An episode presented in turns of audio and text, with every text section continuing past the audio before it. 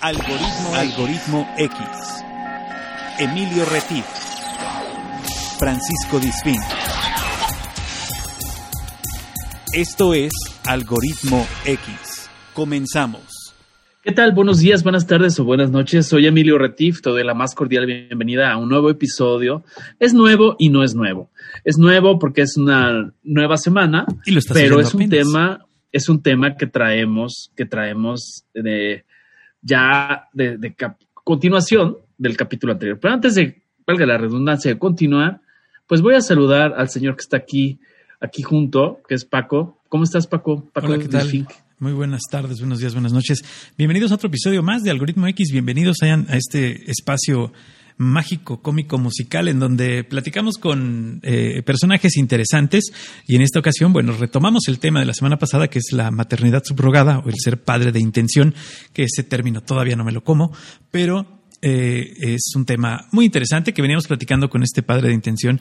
eh, durante el programa anterior. En este programa que ustedes van a escuchar, si ustedes es la primera vez que nos escuchan y que llegaron a este podcast, ya sea porque nos encontraron en algún blog o se les atravesó por ahí en el Spotify o en algún en algún en alguna plataforma, bueno, pues regresense al programa anterior porque tienen que escuchar la primera parte para entender la segunda parte que es esta. Esta es la Claro. segunda parte del programa anterior. Entonces, si no escucharon la primera, Exacto. sí regresense. Ahora sí les recomiendo que se regresen y escuchen la primera antes de esta. Pero tendrán la Exacto, suerte de escuchar ya los dos juntos, entonces está padre. Claro, es como si se hubieran subido a un camión o al metro en una estación, en una dirección equivocada y tienen que bajarse y tomar el sentido Un- una este, anterior para para, no perder este, el, el recorrido. Entonces, eh, sí, Paco, lo, lo hablamos, eh, hay muchos temas bien interesantes. Eh, en este programa, en esta segunda parte de maternidad subrogada o gestación subrogada, pues bueno, hay varias, varias dudas más, ¿no? Para los que ya nos ah, escucharon lo- los temas anteriores, eh, por ejemplo, el tema social, ¿no? El típico, el qué dirán. El qué dirán ¿Qué les que en esta sociedad si quedas como el cuetero, ¿no? Porque si tienes hijos o no tienes hijos, de todas maneras, este, pasas muchas veces al- a, la, a la silla de los Al, al juicios opinómetro. De la vecina chismosa, de la tía solterona opinona y demás. Entonces, el- eh, les vamos a preguntar a este muchacho y el qué dirán, qué onda, cómo lo manejaste. Fue una de las preguntas que, que yo le, que le voy a hacer, que le, le quise hacer y le sigo preguntando. ¿Y te importa el qué dirán? ¿Tú qué harías, Paco? ¿Tú qué todo- piensas que le importa o no? Interesante también conocer, para aquellos que están escuchando, eh, el contexto, el contexto de esta persona y cómo él refleja su vida en su contexto en las nuevas acciones. Ahí se los dejo de tarea para que lo chequen, lo que él nos dice de cómo él fue en su casa, cómo fue la familia, el, núcleo familiar, cómo se conformaba eh, y cómo él está ahora conformando un nuevo núcleo familiar. Es interesante. Exacto, porque además, eh, y, y nos podemos ir como hilo de media, ¿no? O sea, las típicas preguntas de, bueno, ¿y que tú vas a ir al parto? ¿No vas a ir al parto? Si ¿Conoces parto, o no, conoces? parto, ¿no? Si se la partió nomás Ajá, o no conoces. se la partió. ¿Conoces o no conoces a, a la madre que, que puso la parte del óvulo? O sea, todas esas dudas que, que nos pueden surgir. Igual, oye, ¿y qué onda? ¿Va a ser cesárea? ¿Va a ser este parto natural? Y como en Hay muchas todo, preguntas, y como en ¿no? todo, el, el problema de salud en el que nos quedamos en el programa anterior, que fue el COVID, ¿no? Entonces, bueno, eh, toda- todas esas cosas dicen que es la ley de Murphy, ¿no? Cuando algo se puede complicar, se va a complicar. Entonces, siempre hay que estar preparados para la ley de Murphy y creo que en este caso de la maternidad subrogada, mucho más, ¿no? Mucho más. Las cosas que pudieron salir mal salieron mal, las cosas que pudieron salir bien salieron bien, pero eh, Sí. siempre es, es una escalada, es una escalada de cosas y sobre todo que cada escalada que daba este tema iba, iba sumando, como dices tú, al taxímetro, ¿no? Taxímetro, sí. Sí que es una analogía, una metáfora, pues que es- puede sonar burda, pero la verdad es que la vida tiene muchas explicaciones y preguntas cuando lo llevamos a situaciones cotidianas, ¿no? Como es el ejemplo del taxímetro. Y también en la parte de la separación y el apego, o sea, ¿qué le lleva a una, por ejemplo, a una madre que renta su vientre por decirlo de una manera común. ¿Cómo manejas? Hacerlo. ¿Y cómo manejas eso? ¿Cómo manejas como madre, exacto, la separación, el apego, eh, el, más bien el desapego? ¿Cómo se maneja y en qué momento él se incluyó en ese proceso o no? ¿No? Porque pues, es, es básicamente es digo, y, no quiero hacer una comparativa o una analogía que pueda molestar a alguien, pero básicamente es como si tú le dijeras a alguien que te está vendiendo algo y que después ya no te lo quiere vender, que te lo tiene que vender porque pues ya se pusieron de acuerdo, ¿no? Entonces, eh, ahí esas cosas, esas cosas deben ser las más difíciles, creo que psicológica y socialmente deben ser las más difíciles, pero aquí él nos cuenta cómo fueron, cómo fueron tratadas. Eh, está bien interesante, de verdad. Quédense en este programa. Eh, espérame, pero hay otro ángulo, Paco. Perdón, no me corretees tanto, porque el está bien que el taxímetro está, corriendo, pero no, te, para, no, te, apures para los que nos escuchan en Jalapa, taxímetro es algo que hacen para que los taxistas no te cobren lo que quieran, pero aquí en Jalapa no sabes. Eh, bueno, el tema, por ejemplo, de el tema de esta sociedad que de repente es como bipolar. O sea, honestamente, globalmente la sociedad tiene muchos matices. Eh, como esquizoides, como bipolar, y aquí me voy a referir, y vamos a hablarlo con esta persona. Por ejemplo, el tema de grupos sociales que por una parte hablan del derecho a que la mujer decida sobre su cuerpo, pero ese grupo también se finca opiniones sobre este tipo de, de, situaciones de la maternidad subrogada. Entonces, como que es algo contradictorio, ¿no? Es como lo que acabamos de ver en, los Juegos Olímpicos de Tokio, donde un gimnasta español, que no recuerdo su nombre, que, habla del tema de, pues, la cuestión de, por decisión, portar cierta ropa y practicar ciertos deportes aún siendo hombre por nacimiento, donde despertó la furia de una persona rusa. Entonces, por un lado, la neutralidad del lenguaje, ¿no? De todas estas cosas de las y los y todas estas tonterías, desde mi punto de vista, que se llevan hasta, hasta la polarización social, ¿no, Paco? Así es. ¿Qué opinas tú? Al este extremo. Eh, en ocasiones que, digo, la, el ejemplo más claro creo que en, estos momentos que viene, eh, estamos a punto de, de, de, llegar a la fecha donde la FIFA organiza el Mundial y que dice que los mexicanos no pueden ir porque gritan la palabra esta que gritan cuando despeja el portero, pero lo hacen en un país, pero lo hacen en un país donde a los que son homosexuales los matan, ¿no? O sea, donde no hay una ley que proteja a las mujeres, donde este, o sea, ese doble discurso en donde uno puede decir, no, no, no, los mexicanos se están portando muy mal porque dicen puto, pero no puede haber homosexuales en Qatar porque los matan. Ah, y ahí vas a hacer el mundial. O sea, como que dices, bueno, o sea, no, no hay, no hay, no hay una verdad absoluta, ni una verdad histórica como quieran hacértelo creer. Entonces, hay que, lo que hay, lo que hay son opiniones y lo que hay que hacer es respetarlas y escucharlas. Y si no te gustan, pues ni modo, tú tendrás la tuya y hay que tenerla muy bien cuidada y este si quieres defenderla, pues defiéndela hasta donde el límite te dé para no molestar al otro.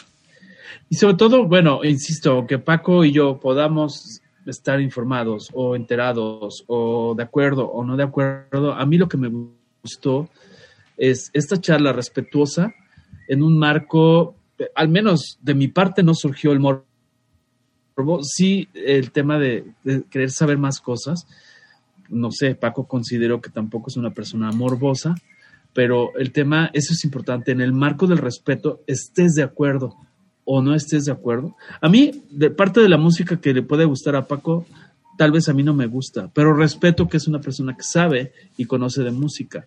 Entonces, y así sucesivamente, podemos no conocer o podemos estar de acuerdo siempre que ver, oír y callar en, en temas sobre todo que implican el respeto a la en temas que pueden que pueden que pueden este eh, dañar eh, partes externas a lo que viene a lo que viene realmente como tema eh, en el caso no o sea el hecho de que yo no escuche reggaetón y Emilio sí pues ya, ya, o sea sí la verdad es que no o sea a él le gusta el perreo a mí no me gusta el perreo este pero Pero, pero este, pero, pero no puedes criticar que le guste el perreo a alguien si pues simplemente si, si, no te gusta el perreo, pues no lo hagas, ¿no? Punto. O sea, ya, nomás no me digas que lo haga ya. Es, es, suficiente con eso. Exactamente. Pero en este caso de la, de la maternidad subrogada, no estamos a favor ni en contra. Yo sí me pongo, pongo mis papeles sobre la mesa. Yo no estoy ni a favor ni en contra. Estoy aprendiendo junto con todos ustedes que están aquí. Claro. Es como, perdón que la, comparación que voy a hacer, que va a, dispararse de cualquier proporción, pero es como estar de acuerdo o no en que Elon Musk vaya o viaje al espacio y use su dinero cuando hay tanta gente pobre. Eh, eh, o sea, pues es su lana, es su decisión, pues lo puede hacer, pues que lo haga. ¿Daña a alguien? No, no daña a nadie. Entonces, si no te parece, volteate y dedícate a otra cosa creo que es un tema de esa, de esa, de esa matiz, ¿no? Es correcto. Y en esta ocasión, bueno, pues vamos con la parte 2 y recuerden que si siguen teniendo dudas a partir de la segunda parte, no duden en ponerlas en nuestra página de Facebook, que es Facebook, diagonal algoritmo X, búsquennos ahí en Facebook como algoritmo X. Ahí pueden poner sus preguntas y Emilio las recoge, se las manda a nuestro invitado o, o, o si ustedes tienen un invitado en el que eh, que tenga que ver con el tema y quieren aportar al tema, también son bienvenidos ahí en Algoritmo X. Incluso si ustedes son de los que no les gusta grabar un programa de radio o no quieren hacer un programa de radio, pueden mandar su mensaje en audio ahí en la aplicación de Anchor o en la aplicación de Facebook también pueden dejar su mensaje de audio y nosotros lo retomaremos. Es más, nos pueden mandar un video a través de Facebook y nosotros lo retomaremos para pasarlo aquí en el podcast, ¿no? Exactamente, exactamente. Entonces vamos a escuchar esta segunda parte y pues seguiremos aprendiendo de todos los caminos que marca la vida y que cada quien es libre de tomar el que, el que desee. Es correcto, vamos a escucharlo y regresamos. Ok, oye, en esta vista 360 grados que estamos intentando dar a través de tu testimonio, hemos, bueno, yo he olvidado preguntar un ángulo importante, que es el contexto amistades y familia.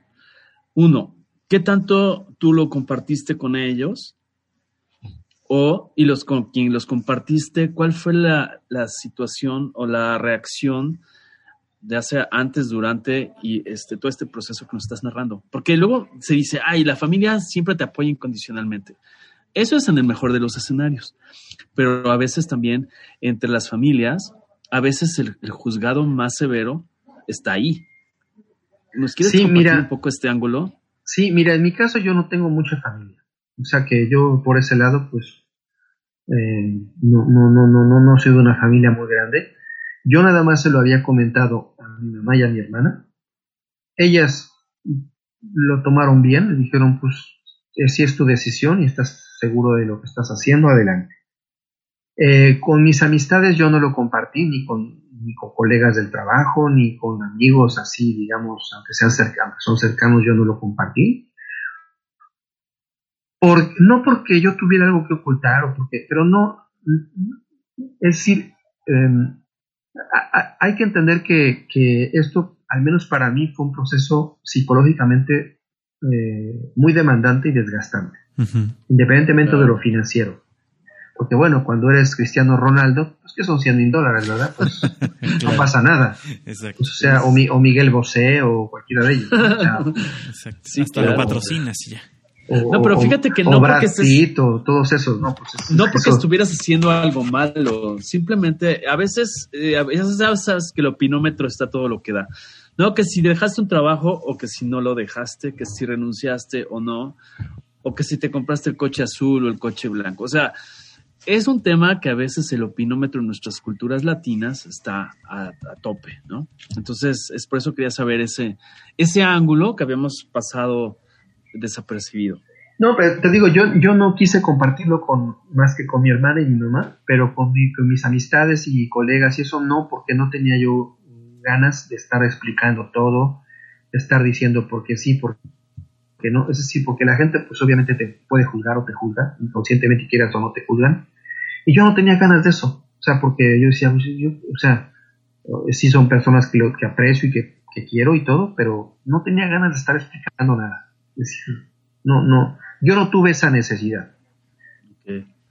Sí, y además, bueno, te quiero preguntar algo también, eh, porque seguramente pasa en las mentes, nuestra vocecita interna a veces, o la vocecita externa en el caso de la parentela y los que saben. Por ejemplo, oye, pero ¿qué onda? ¿Por qué alguien que es sudafricana? Hay esos mitos también. ¿Por qué no una alemana? ¿O por qué no una, o sea, ese tipo de cosas? ¿No te, no te estaban brincando durante el proceso del embarazo? O sea, ¿seguíamos seguros, firmes? ¿O seguían algunas dudas y nervios al respecto? No, es que, bueno, bueno, ¿por qué no escogí, por qué no escogí yo una donante mexicana? Porque, según me explicaron, las donantes mexicanas tienen que ser anónimas.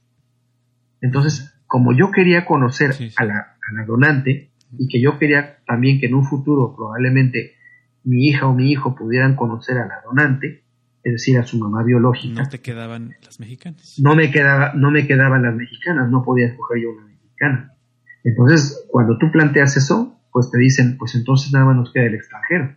Y efectivamente, en esta ag- agencia de donantes de, ovocit- de óvulos, pues la que estaba disponible eran tres, y de esas tres, la que, la que, la que, digamos que era compatible con mi tipo de sangre y con todo eso, porque también eso hay que verlo, y por las cosas genéticas que puedan tener, porque hay veces que te dicen, es que tiene, tiene, su papá tuvo la enfermedad de no sé qué, Es genética, pero como usted no tiene nada, bueno, eso ya lo supe después, porque como te digo, a mí al principio no me hicieron pruebas genéticas. Te digo que eso es lo que en Estados Unidos sí hace.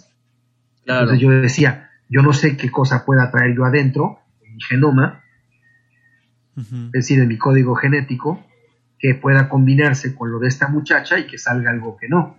Ok. Muy Sí, bien. ¿Ves? que- Entonces, que básicamente yo- no yo por eso, este. No lo sabía, entonces yo por eso pues escogí la que escogí y por eso básicamente esa fue la, la, la, la- la elección. Y afortunadamente creo que fue exitosa porque cuando la conocí nos caímos muy bien y, y seguimos en contacto y, y es una persona muy seria, muy con, con- con los pies puestos en la tierra y, y- hasta ahorita pues todo ha ido muy bien. Ok, en- entonces en el mes 7 se presenta la incidencia de COVID, se vence Sí. ese obstáculo, nos aproximamos al último, a la segunda, al octavo y noveno mes, eh, donde empiezan los preparativos para, para llegar a, a- a la Tierra, ¿no? Sí. Este, ¿Qué pasa en ese entonces? Ya se prepara, ya se programa el parto. ¿Qué sucede? Esa póliza de gastos médicos a la que hiciste referencia, ¿se contrató como parte del proceso para cubrir la maternidad? ¿Cómo se maneja todo esto? Este, pues no, porque yo entiendo, o sea, es decir, yo, yo supe que se contrató una póliza de gastos médicos, este, pero la póliza, eh, las pólizas de gastos médicos no cubren los procedimientos de maternidad subrogada. Entonces la póliza no pagó nada. Era simple, eh, eh, eh, eh, esa póliza se contrató simplemente por si ella tenía alguna otra, alguna otra, es decir, si, si, si adquiría o, o se enfermaba por alguna otra cuestión médica ajena a la maternidad subrogada, entonces que el seguro pudiera pagar. Porque los seguros en México también, a diferencia de los de Estados Unidos, que sí te cubren la maternidad subrogada, en México los seguros no cubren maternidad subrogada. Ok. Ah, eso es interesante, esa es otra historia que hay que analizar. Ok, y entonces ya empiezas a prepararte este programa, ya tú ya sabes la fecha de nacimiento más o menos, te avisan, puedes asistir, no, este, te avisan, ya nació y venga a verla. ¿Cómo está el, el proceso? No, pues ella, este, ella, eh, después de cierto tiempo ya, cuando ya la, pro- la programan los, los médicos, los ginecólogos, este, la programan para una cesárea en tal fecha, ellos hacen sus cuentas de números de, la fecha en que, en que hubo la, la- la transferencia de embriones y este, la programan para una determinada fecha y entonces tú ya la encuentras en el hospital. Así, así fue como yo la encontré. Yo me dijeron, ella ya está en tal, en tal piso, en tal hospital, en tal habitación. Y entonces lo mismo, pues tú ya la, la, la, la, la, la, ves, platicas con ella, también fue muy emotivo, este, la verdad muy bonito, muy bonito. Yo, yo, yo que quiero que te diga, yo la verdad este proceso de maternidad subrogada, en lo que a mí respecta, fue un proceso lleno de emociones, lleno de adrenalina, es desgastante, sí, pero ahorita ya todo pasado, la verdad fue muy bonito. Es decir, yo tuve la fortuna de encontrarme con personas extraordinarias, de una gran calidad humana, de gentes muy generosas, porque yo a mi, a mi, a mi, a a mi madre surrogada, este, yo le pregunté, oye, ¿por qué lo haces? Pues yo veo que tú ganas bien tu vida, yo veo que tienes un hijo muy bonito, yo veo que, que tienes un departamento muy lindo, ganas muy bien, porque ella trabajaba y trabaja, le va muy bien. ¿Por qué lo haces? Yo le preguntaba, ¿qué, como dice la canción, ¿no? ¿Qué necesidad, no? Y me, y me dijo, sí, o sea, ¿qué ganas, no? Y me dijo, ¿sabes por qué? Te voy a decir por qué. Me dice, porque yo tuve la fortuna de ser mamá. Y yo sé que hay muchas personas que no han tenido esa fortuna. y, y, yo, si yo puedo ayudarlas para hacer algo por ellas, no veo por qué yo no lo haría. Dice, yo respeto a las mujeres que dicen eso y yo jamás lo haría. Está bien, yo lo respeto, pero no es mi caso. Sí son molestias, sí son náuseas, sí son muchas cosas, sí. Pero, pues, a mí me gusta. Y yo me siento bien conmigo, conmigo misma. Entonces yo no veo por qué yo no lo haría.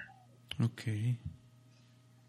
Yo ahí me quedé así, me quedé francamente en una pieza por lo que me Sería otro, otro episodio que buscaremos abordar porque creo que es un tema de muchos ángulos, ¿no? Sí, definitivamente no, no cualquiera puede tener esa, esa, expresar eso eh, como parte de la simpatía que puede tener con alguien como tú. O sea, Así es. por ayudar a alguien como tú, no a ti, sino a alguien como tú. Sí, sí, sí. Y fíjate, yo a alguien, le, yo, yo a ella le pregunté, o le dije, oye, ¿y qué opinas de las feministas que andan ahí protestando y pidiendo que, que la maternidad subrogada se, se vuelva un delito y que se prohíba y todo eso? Me dice, mira, yo a esas, me dijo una palabra que no voy a decir, no puedo decirlo, ¿verdad? Pero, pero ya, ya se imaginan ustedes qué palabra dijo. Mira, yo a esas, yo no las entiendo. Ellas abrogan el derecho de hablar por todas. Pues no, ellas no son todas, así me dijo.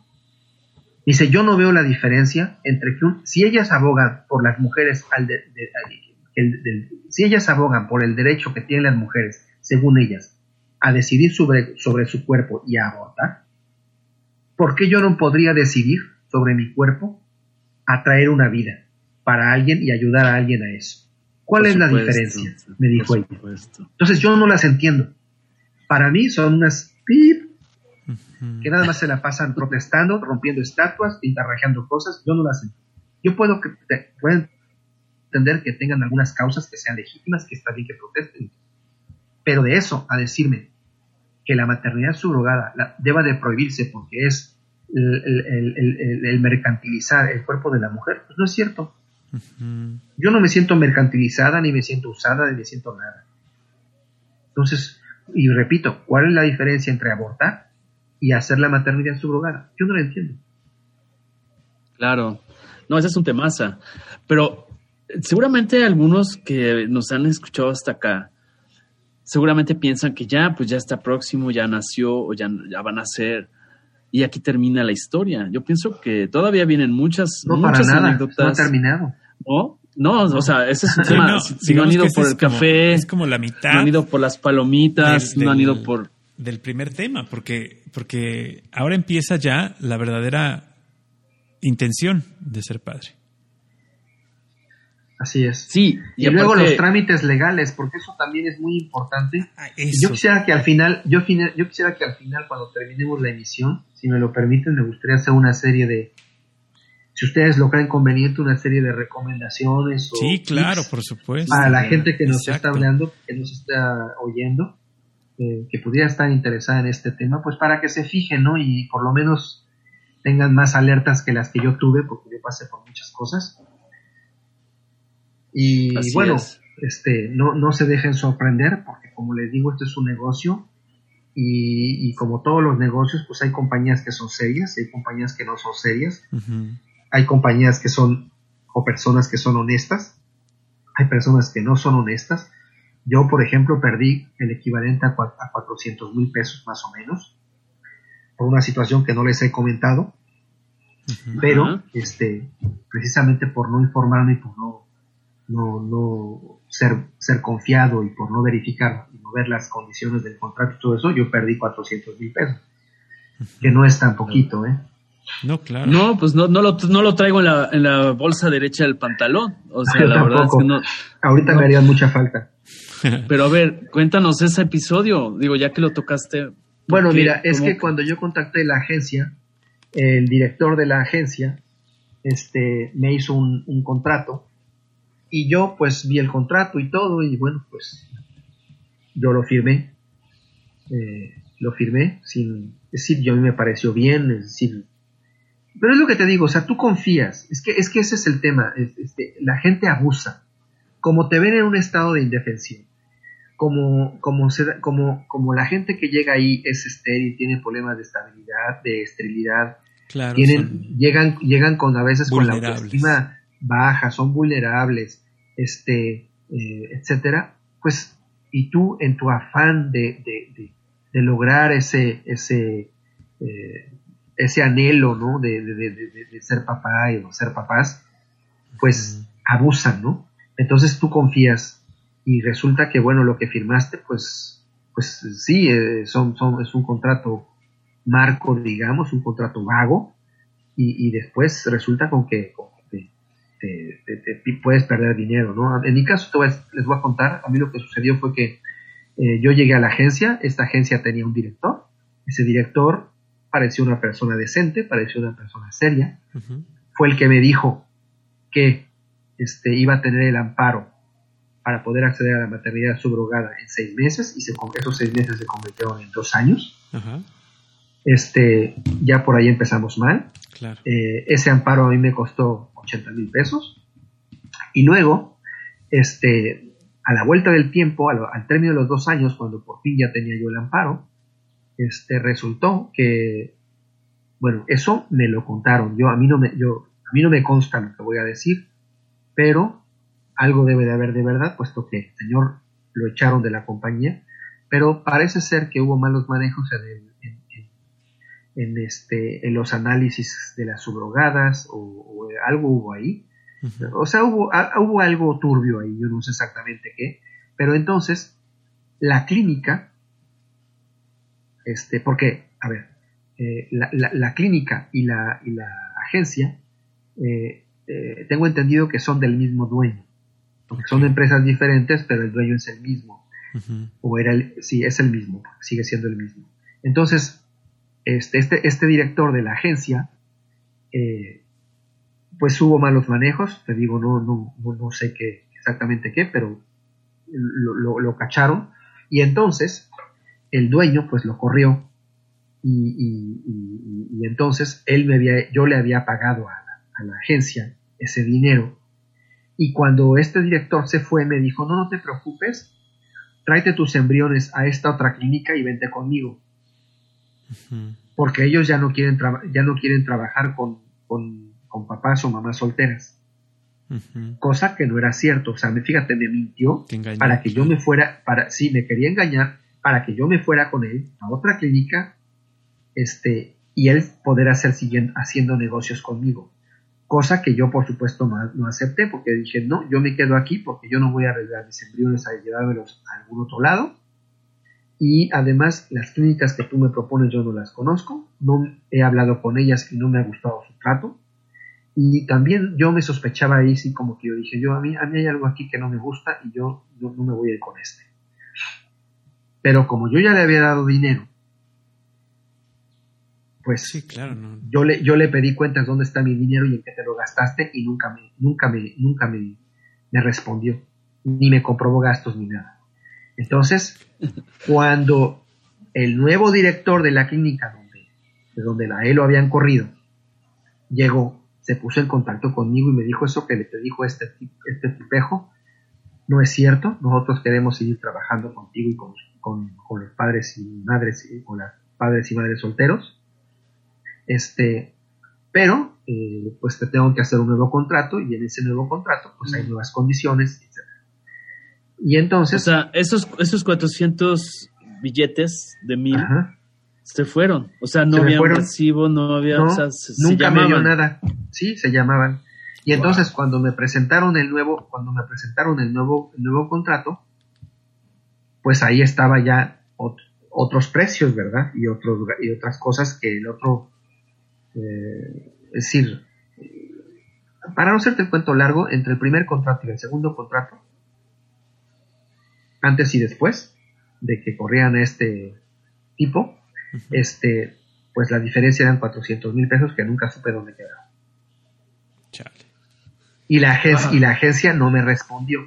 Pero es lo que te digo, cuando estás metido ya en ese proceso, ¿qué haces? ¿Los demandas? ¿Te metes en más problemas jurídicos?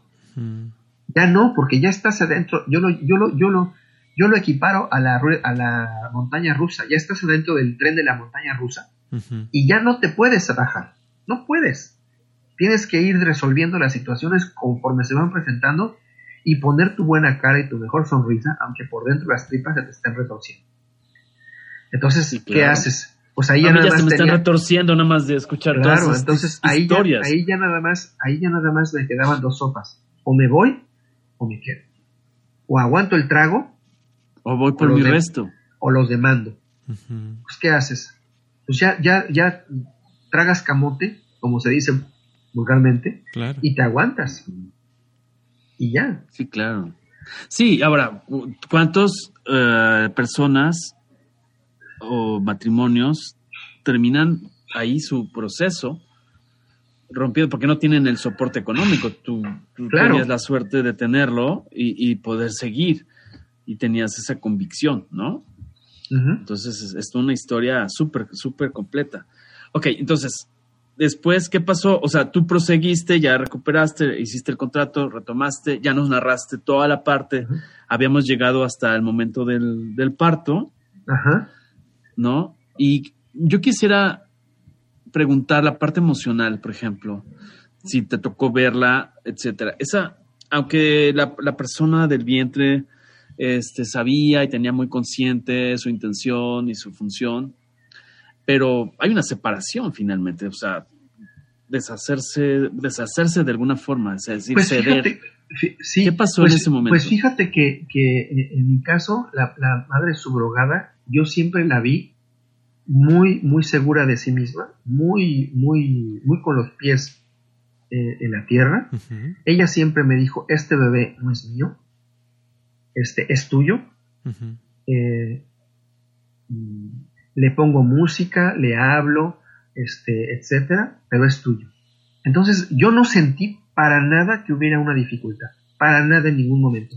yo me quedé, eh, Sí, yo eh, llegué al hospital, la conocí, nos abrazamos, le llevé unos regalos, este, eh, estuve al pendiente de ella, me quedé a dormir en la habitación dos, los dos o tres días antes y después del parto, este, la ayudé en todo, la ayudé al baño, la ayudé a, todo lo que, lo, que, lo que correspondía, pero ella siempre estuvo muy clara, este es tu bebé.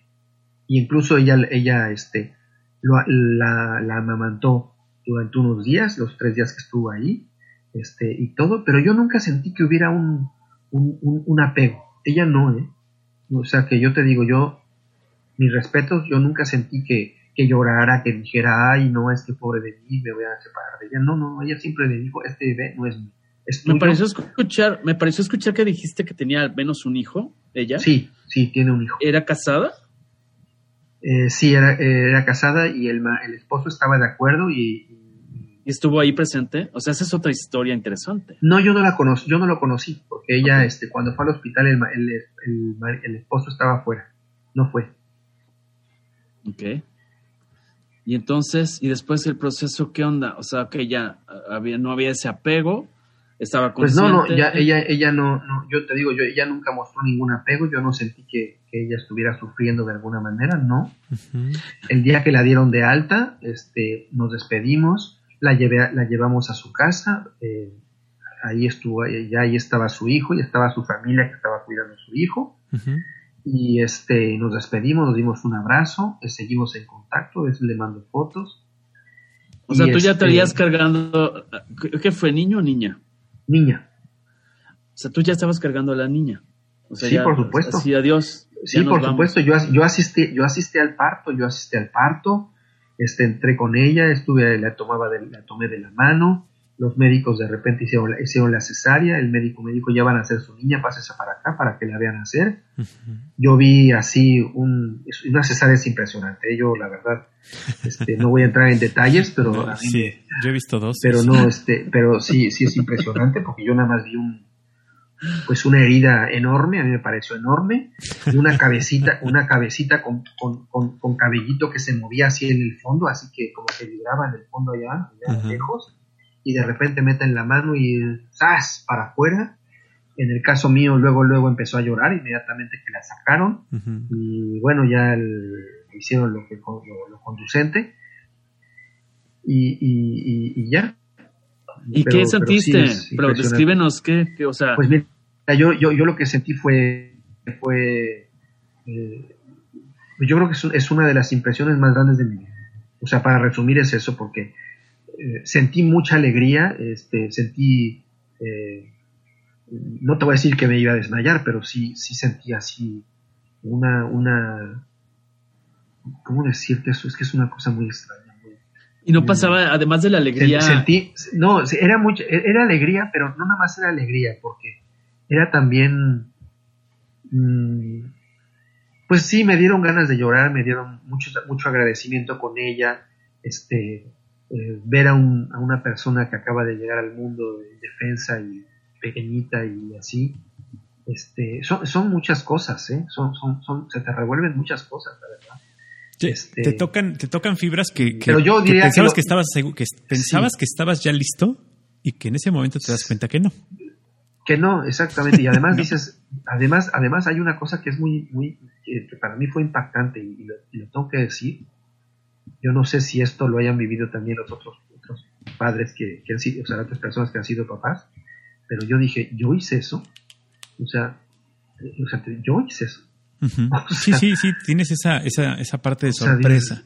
sí, es como, es, es impactante. Y, pero yo diría que, como yo resumiría todo eso, en, mi caso, dado el proceso que yo, yo seguí, es agradecimiento. Esa es la palabra que yo puedo decir. Claro. Y ya que, ya que se despiden y todo, ¿qué onda con el proceso de, la nutrición? O sea, eh, pues no, obviamente no hay, no hay un tema de, de que ella le dé de comer, no, este pues, no, pues yo nada, yo nada más le empecé a dar, luego, luego fui con el pediatra inmediatamente al otro día, o a, los dos días, y este, ya había ya un pediatra que en el hospital, que me dio las indicaciones, me dijo tiene que hacer esto y esto y aquello, va a pasar en los siguientes días, va a pasar esto y esto, esto y aquello, tiene usted que darle esta fórmula, tiene que, si le dan cólicos, tiene que darle usted esto, si le dan no sé qué temperatura, lo que sea, pues esto, y eh, bueno, pues así empezó y bueno, sí, sí, yo le di fórmula. Este, los primeros eh, días pues sí es complicado, no, no, duermes muy bien porque pues, el bebé acaba de nacer, no, está, no, no, no, no está acostumbrado a nada, entonces eh, pues llora y, luego le dan, le dan los cólicos que son muy, muy, muy, muy, por lo que uno ve, muy dolorosos porque el bebé gime y llora y bueno, llorar es un decir, no, no, no llora, grita, grita. Y, sientes cómo se quejan y, tú ves que el niño, que el bebé está sufriendo. Sí, claro, empiezas a compartir además ese dolor. Sí, entonces, y tú no sabes qué hacer, porque además no hay, no hay gran cosa que hacer. Te dan, te dan, te dan ciertos medicamentos, ciertas gotitas, pero pues la verdad que no sirven como para que mucho. Eso es lo que a mí me pasó. Bueno, para algo deben de servir, ¿verdad? yo creo que si no se las da sería peor. Pero bueno, este, ya al término de algunas semanas eso empieza a pasar. Y, ya después todo se va regularizando. Y, la verdad, pues, ¿qué te puedo decir? Pues es la felicidad más grande de mi vida. Y, en, la, en, el, en el siguiente paso, que sería em, legalmente, yo, yo tengo entendido que para salir de un hospital con un bebé necesitas registrarlo. Sí, mira, el hospital te da una cosa que se llama certificado de nacimiento, que es donde nació el hospital, donde nació el niño o la niña. Te dan una hoja y vienen los datos, vienen el nombre, el nacimiento, la fecha, la hora. a, registrarlo. Quién es el, papá y quién es la persona que dio a luz. Ok. Entonces, que también eso se presta a confusión porque, porque bueno, la gente tiende a pensar que la persona que dio a luz es la madre y en el caso del esquema de la maternidad subrogada, quien dio a luz no es la madre. Puede ser que sea la madre a lo mejor jurídicamente hablando, yo no sé. Pero no, aquí, aquí no hay madre. Es lo que me decían, por ejemplo, porque además con ese certificado después tú tramitas el acta de nacimiento. Sí. Y en el acta de nacimiento, pues a quién pones? Pues me ¿Quién aparece? Pues aparezco nada más yo. Porque no hay mamá. Wow. ¿Y por qué no legalmente eh, tu, hijo tiene un acta de nacimiento solo con padre. Solo con mi, con mi nombre, sí. Como, como hay muchas mujeres, como hay hijos de madres solteras, en donde nada más aparece el nombre de la madre. Es lo que yo siempre les decía a la gente que me, hacían ese tipo de preguntas. ¿Y dónde está la madre? No, pues no, yo le pregunto, oiga, hay. Yo le, yo le pregunto, yo le, yo le contestaba a veces ya, Oiga, y a las madres solteras también les pregunta a usted, ¿dónde está el padre? Ah, no, es que es diferente. ¿Y por qué es diferente? porque es diferente, claro. Así como hay madres solteras, también hay padres solteros. Entonces, aquí no hay madre. No, claro que hay madre. De algún lado tuvo que haber salido. No, señor. Usted no entiende lo que le estoy diciendo. Lo que hay es una, es una mujer que lo trajo, la trajo al mundo. Pero esa no es la madre. Ah, bueno, entonces la del, la del óvulo esa sí es la madre. No, porque esa es una donante anónima. Wow. ¿Dónde está? Y, debes haber topado con un montón de paredes ahí. Claro, claro. ¿Dónde está? ¿Quién sabe? No sé dónde esté. No sé, claro. Y eso tan solo qué, fue quiere, qué, quiere que haga? ¿Que la, ¿Que la vaya a buscar a Sudáfrica o qué quiere que haga? Oye, pero además eso fue por una parte, porque eh, no, no están ustedes para saberlo, pero yo sí para contárselos, pero eso fue para el acta de nacimiento pero ¿cómo lo, exponencialmente tú resides en el extranjero? Ajá. Y el pasaporte, ¿y cómo es esta historia? O sea, porque eso, otra implicación, ya no nada más es termino, cargo a la niña y le doy la fórmula, sino es, ¿y ahora cómo resuelvo todo este papeleo?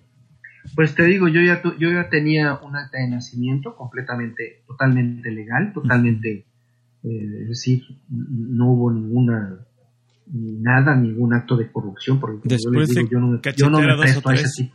yo no me presto a ese tipo de cosas y este y, todo todo fue perfectamente ya ha sido perfectamente legal.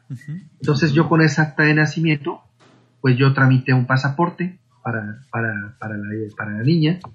Pasaporte que nunca me fue otorgado ni mucho menos tampoco nunca me fue explicado por qué no me lo otorgaban.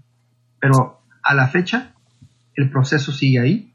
No he tenido noticias. Eh, hablas a la Secretaría de los Asuntos Exteriores y por supuesto no te dan información, te dicen que está en verificación. Y pues yo digo, pues verificación de qué? Porque pues esto ya tiene, ya tiene eh, siete meses y pues, eh, o seis meses, y pues no, no, yo no sé qué verifiquen, porque qué van a verificar. O sea, el acta ahí está, la culpa ahí está, el nacimiento en el hospital ahí está, ahí están los testigos, ahí están los médicos, ahí está el pediatra y está todo. Yo, o sea, yo no sé verificación de qué.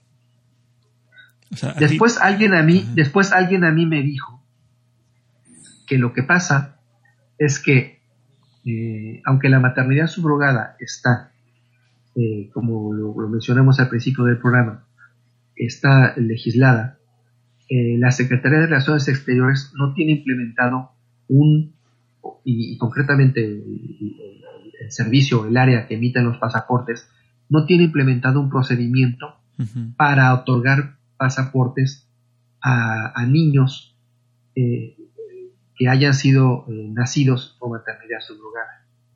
Parece ser, parece ser que, bueno, no me consta, ¿eh?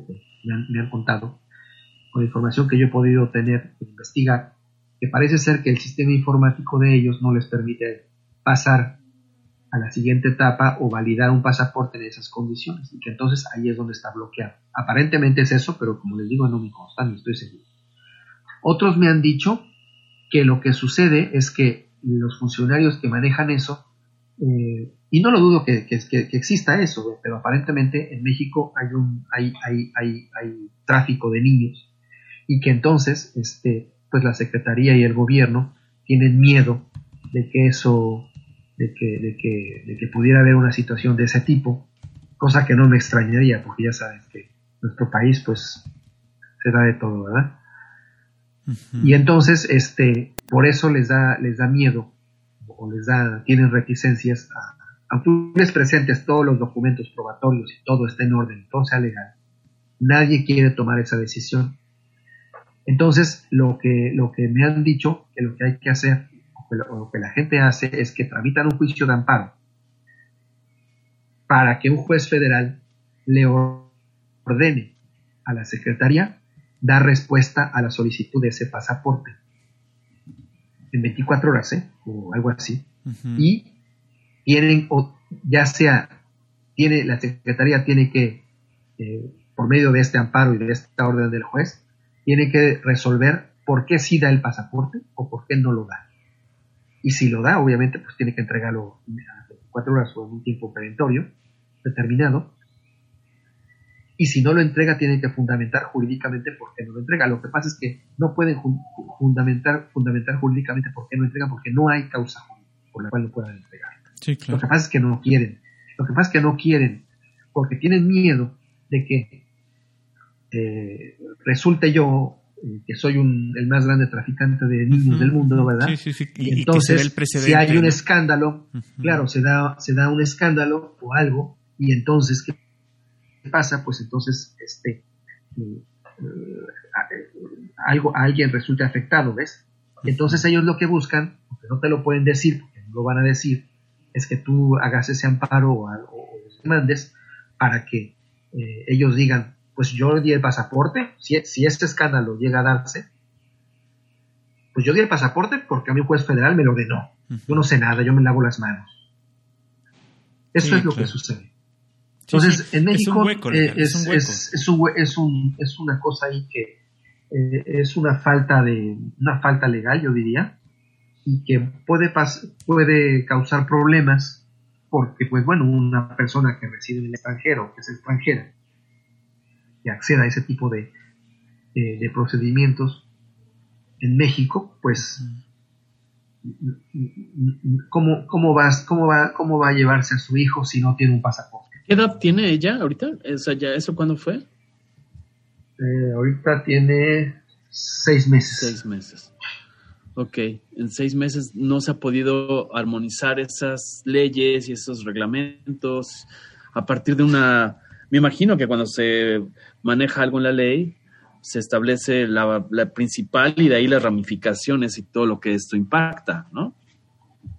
Pues eso tendría que ser en, estricto sentido, eso de lo que debería de ser, pero yo te aseguro que, que no, no es así. Yo me imagino, puesto que, puesto que el pasaporte ahí está y no lo, no lo tengo. Claro.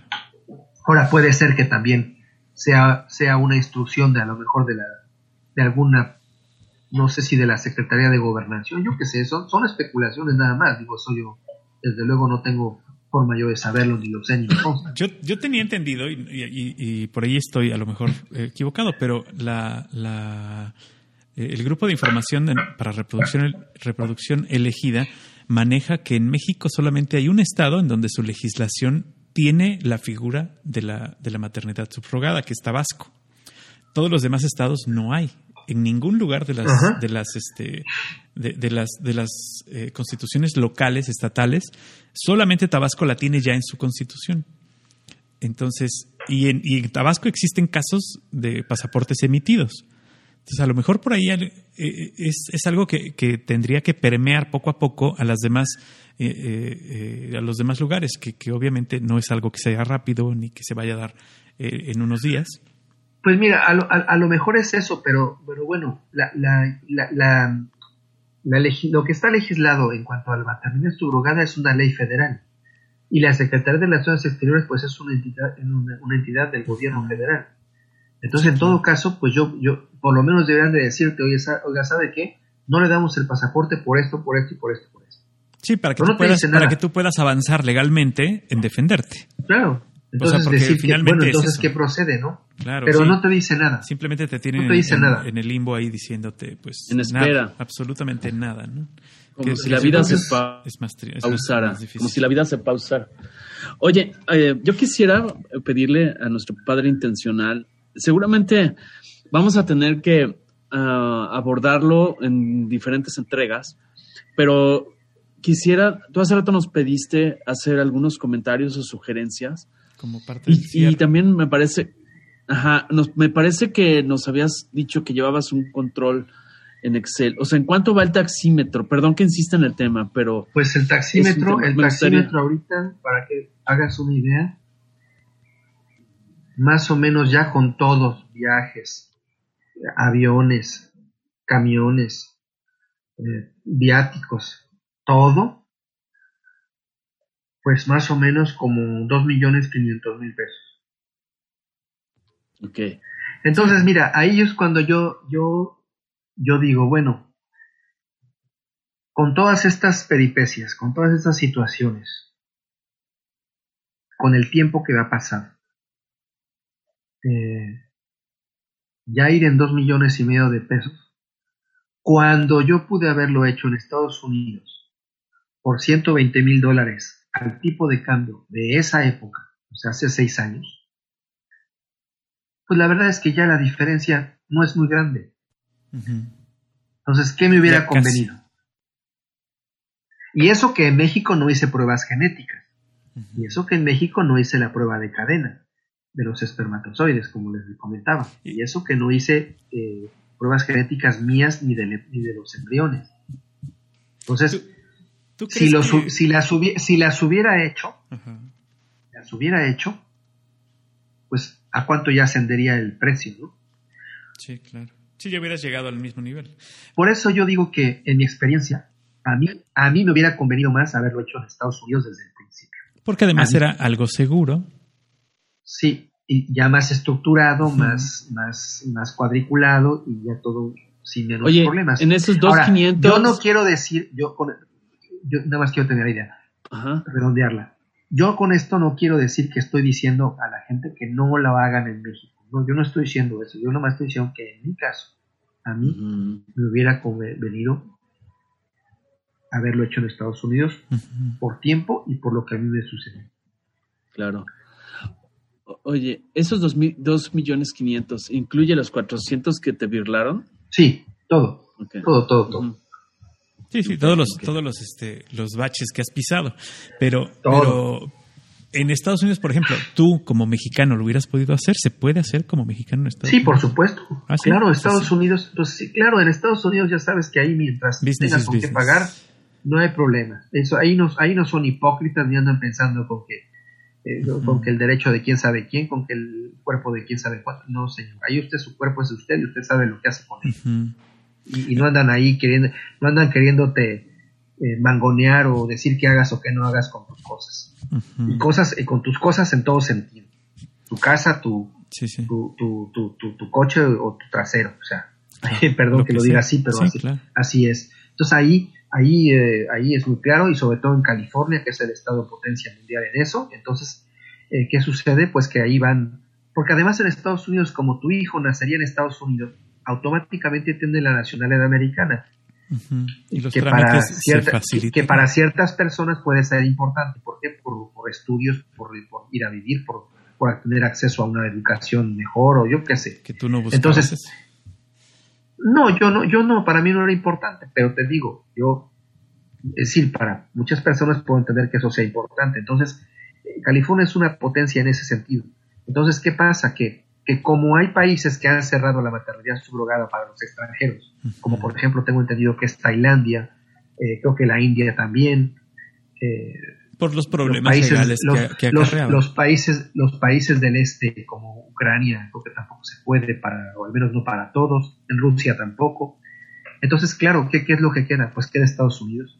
Y entonces bueno ha habido una, una demanda una, una fuerte alta alza de demanda eh, un fuerte aumento de la demanda a nivel mundial, porque obviamente, pues imagínate, todos los matrimonios chinos que son millonarios o que tienen recursos o posibilidades que no pueden acceder, que no pueden tener familia, pues van a Estados Unidos. los, los, otros, los, japoneses, este, y que a ellos sí les conviene con las cuestiones entonces, legales. Claro, entonces, y que a ellos, pues sí, la, nacionalidad americana les conviene, y entonces, bueno, pues entonces eh, van a California, van a Estados Unidos, y entonces, bueno, pues este, los precios han aumentado. Los precios, no, me gusta hablar a mí de precios, pero bueno, para que se entienda bien y rápido, pues han aumentado.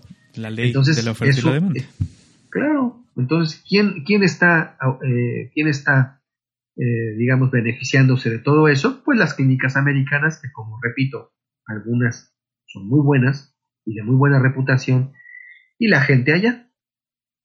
Y, no, y bueno, pues en México ya sabes que como nos gusta buscarle tres pies al gato, pues ya nos bolas con las cosas.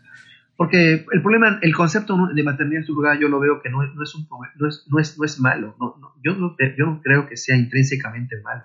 Lo que pasa es que pues todo lo corrompemos, ¿no? Todo, todo, no sé, este, empezamos a irnos por, por, caminos truculentos, ¿no? Entonces, en vez de, normar las cosas bien, como deben de ser, eh, con claridad, con, con, con, con, candados, con cosas así, pero no, no estar poniendo eh, piedritas en el camino eh, nada más porque sí. No, y, más bien yo creo que ahí lo que te estás topando tú es que se están echando la bolita de un lado a otro porque no saben qué responder, ¿no? Claro, Totalmente, ¿no?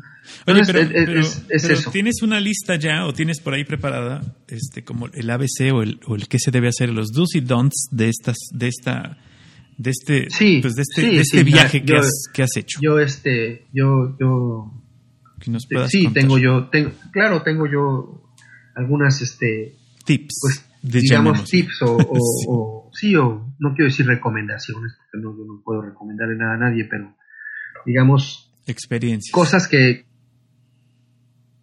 cosas en las que digamos en las que hay que fijarse. Entonces, bueno, pues una, una, de ellas, si quieren, podemos verlas, podemos este, comentarlas si quieren. Es este, yo, yo, lo, yo lo que recomiendo es a las personas que quieren acceder a este tipo de tratamientos y que ya contactaron con alguna agencia, es que antes, antes de que firmen cualquier documento, cualquier contrato, eh, se pongan en contacto con un abogado de su confianza, un abogado independiente de su confianza, que conozca del tema y que revisen el contrato que van a firmar. ¿Para qué? Para que este, abogado les, les aconseje las cláusulas que hay que poner y que hay que incluir en ese contrato para proteger los derechos a los padres de intención. Digo, eso hay que tratarlo de negociar. Y si no, pues entonces no firmar. Porque, porque ahí pueden darse una serie de situaciones que no, que, llevan a la, a la, como yo digo, a la catástrofe o, o, a la quiebra financiera de las personas que, que puedan firmar, que, que, quieran, que hayan firmado ese contrato, ¿no? Sí, sí. Claro, volvemos a lo mismo. Cuando hay buena fe, cuando hay honestidad, pues esas cosas no deberían de suceder.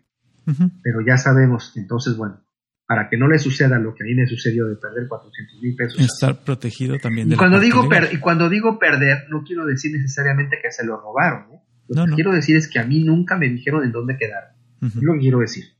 Yo no sé quién se los pagaron, o sea, que no, no, sé. Yo no estoy acusando a, nada, a nadie ni estoy diciendo. Yo lo único que digo es que yo no supe dónde quedar. Entonces ahí es, este, pues es simplemente que se hagan asesorar por un abogado sobre el contrato que van a firmar. Y, este, obviamente, pues poner en el contrato que, bueno, una cláusula que se, yo, para mí es importante que se incluya es que, todos los gastos deben de ser comprobados ¿eh? mediante facturas, porque no se vale que te digan, no, pues es que esto lo pagué a quién sabe quién, pues sí, pero... Sí, sí, ¿Cómo lo, cómo lo compruebas? ¿no? Sin comprobantes. ¿no? Entonces eso es una cosa. También pedir que se entreguen a los pagos que se hagan a la clínica y a otros a otras personas que se, que se, que se, que se den facturas y que te comprueben con facturas incluso fiscales de lo que tú estás pagando. Porque esos, esos gastos médicos, como es una, puede ser una condición médica, pues pueden ser deducibles de impuestos. y tú es que si la persona hace declaración de impuestos o paga impuestos, ¿no? Entonces eso es importante porque de ahí puedes recuperar cierto dinero. Exacto, claro. Sí, es, este este, seguir con las reglas, seguir con las normas. Sí. Otra cosa es que la, la, agencia debe de decir y de poner y de estipular claramente cuáles son sus honorarios y cuánto van a ser sus honorarios por el proceso. Porque generalmente eso no lo dicen. Entonces te pueden decir, no, pues es que ya no hay dinero porque, porque, porque ya no hay, ¿no? Y como te digo, no te lo comprueban. Y entonces tú dices, bueno, ¿en qué te los gastaste? Ay, bueno, es que son mis honorarios, pero ¿cuánto? ¿Cuáles, cuáles son tus honorarios? No te lo dicen. Entonces eso también tiene que quedar, debería de quedar claramente establecido en tu contrato para que no haya sorpresas de que, de que no sabes cuál es tu honorario. Este, y, y, y, eh, y, tratar de obtener garantías de éxito, ¿no? Claro que eso es, es, difícil de obtener porque nadie te va a dar garantías, pero bueno, por lo menos tratar de obtenerlas, ¿no? Es decir, si no, si no hay un embarazo, si no hay un bebé, ¿qué es lo que pasa? ¿Cuánto puede obtener de reembolso? ¿no? Preguntar, por ejemplo, también las pruebas genéticas, ¿cuánto cuestan? ¿no? Porque eso, de eso casi no te hablan. Ajá, que, que, no sea una sorpresa al momento de quererlas hacer. Y, y, otra cosa importante es tratar de poner en el contrato este, la obligación de entregar un estado de cuenta detallado, ¿no? para que con, cuánto, han cuánto has dado tú, básicamente es, es una transacción, es un negocio. Y básicamente deberíamos tener la oportunidad de tener esas cláusulas claras eh, y, como si fuera otro tipo de negocio. Es como si fueras a, sacar una, una eh, digo, no, no, no, en ningún en ningún momento se compara, ni, ni quisiera yo que se comparara eh, de la parte sentimental, ni mucho menos, pero es como si fueras a sacar un préstamo de banco o si fueras a sacar una eh, hipoteca con tu casa, que no te agarren este cargos que no quisieras tener y que no te pudieran explicar. Que te, que, te, que te, expliquen en qué te han gastado tu, dinero y, en, un estado de cuenta detallado y con facturas y todo y comprobantes de lo que han gastado. Em, otra cosa que es importante, yo estimo, es, por ejemplo, encontrar, tomar una agencia que tenga ya varios años en el mercado, que sea relativamente conocida, porque hay muchas agencias que nacen y cierran, y no duran nada, y bueno, puede ahí haber malos manejos, ¿no? Que básicamente están trabajando a Otra cosa que es importante, sí, y otra cosa que es importante es poner comentarios y buscar información en plataformas como, como Yelp Help para ver cuál es la reputación, si hay comentarios. Ya saben que Yelp, Help es una plataforma que de, consumidores en donde eh, tú puedes poner quejas entre consumidores. Y puedes darte cuenta exactamente de consumidores y puedes ver quiénes son, quiénes son, es decir, qué tipo de reputación hay, si es que hay información. Y si tú tienes algún tipo de información de, alguna situación que tengas con tu clínica o con tu agencia, ponerla en la plataforma para que esté disponible a los demás y alertar a los demás. Claro. Eso sería una cosa, ¿no? Este, también, obviamente, bueno, una cosa importante es que en el contrato pongas que, existe la obligación de devolver el, remanente que pudiera existir después del tratamiento, ¿no? y, otra cosa, pues que para los extranjeros que quieran acceder a estos tratamientos, este, se aseguren que antes de firmar cualquier cosa y de entregar cualquier cantidad de dinero, que se aseguren que, que su país eh, de origen, el que sea, les va a entregar un pasaporte a través de su embajada en, en México, pues para que el bebé pueda viajar, porque si no, imagínate, se, van a estar ahí bloqueados meses y meses y no van a poder regresar. Imagínate un, extranjero que no que no Exacto, que llegue a México no puede, que no puede, hacerlo y, al final se va a quedar atorado aquí. Y, al final está atorado y también poner en el contrato por la agencia la obligación de que la agencia le tramite el pasaporte y le entregue un pasaporte. Exacto, o lo va a respaldar. Normalmente, sí, lo va a respaldar porque normalmente las agencias lo que hacen es que te, te dicen yo te doy nada más el acta de nacimiento y ya, ahí tú, después tú te bolas. Sí, pero para el pasaporte, ¿cómo le haces? Claro.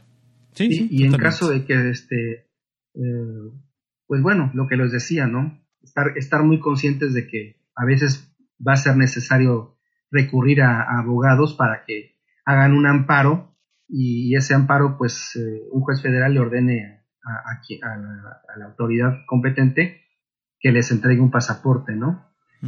Y este, otra cosa, pues yo diría también que es importante porque muchas veces eh, las personas hacen embriones en México y después quieren transferirlos a Estados Unidos y estar conscientes de que eso no se puede hacer. Es muy complicado transferir embriones o material biológico desde México a Estados Unidos, porque las, los requerimientos de la, de, la, de la Federal Drug Administration, la FDA, son muy estrictos, entonces eso no se va a poder hacer.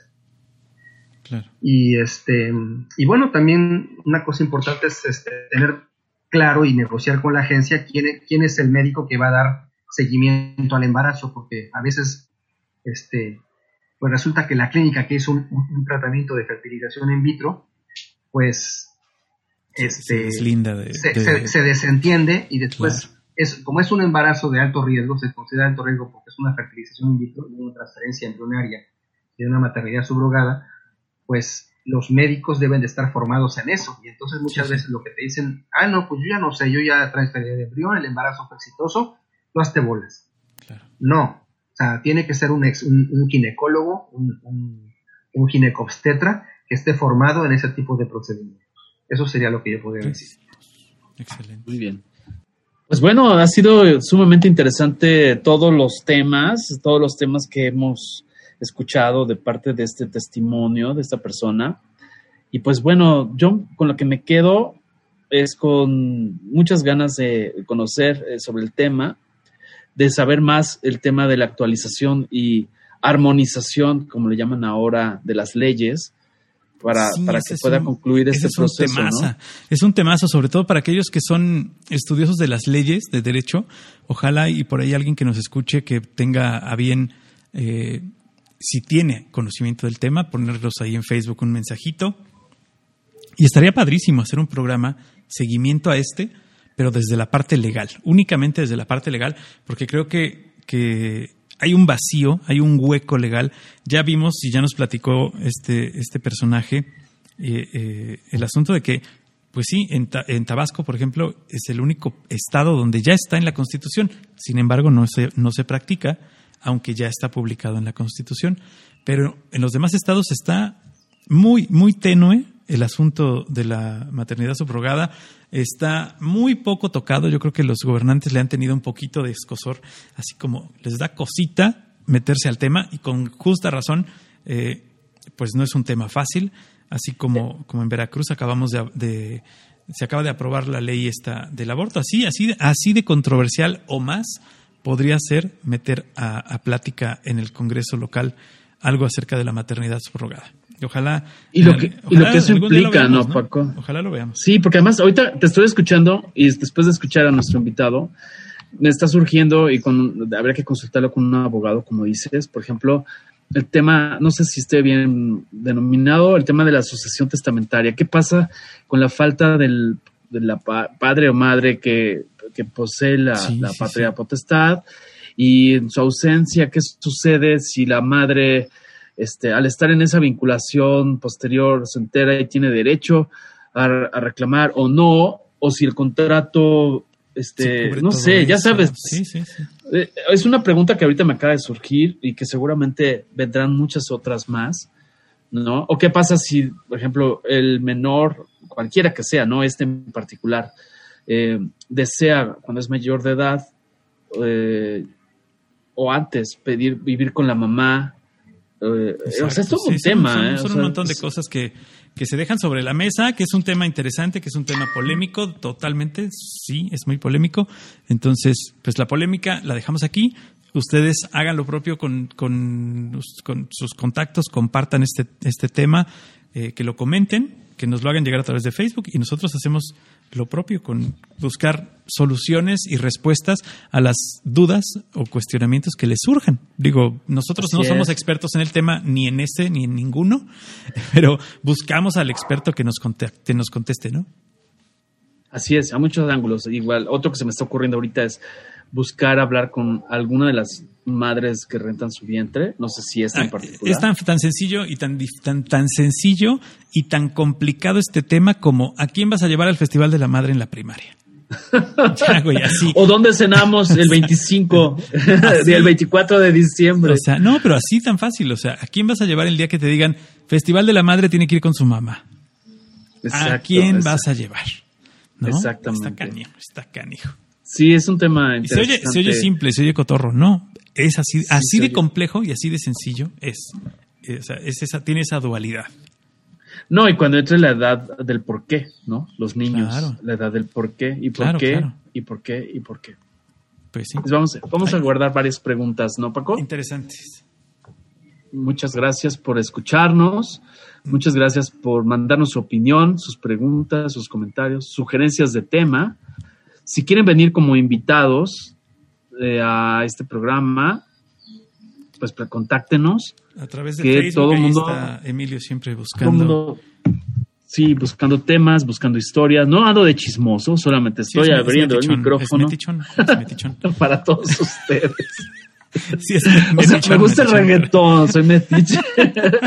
No crean ustedes que no, es metichón el señor, pero este, pero es, en- todo con el afán de investigar la preproducción del programa.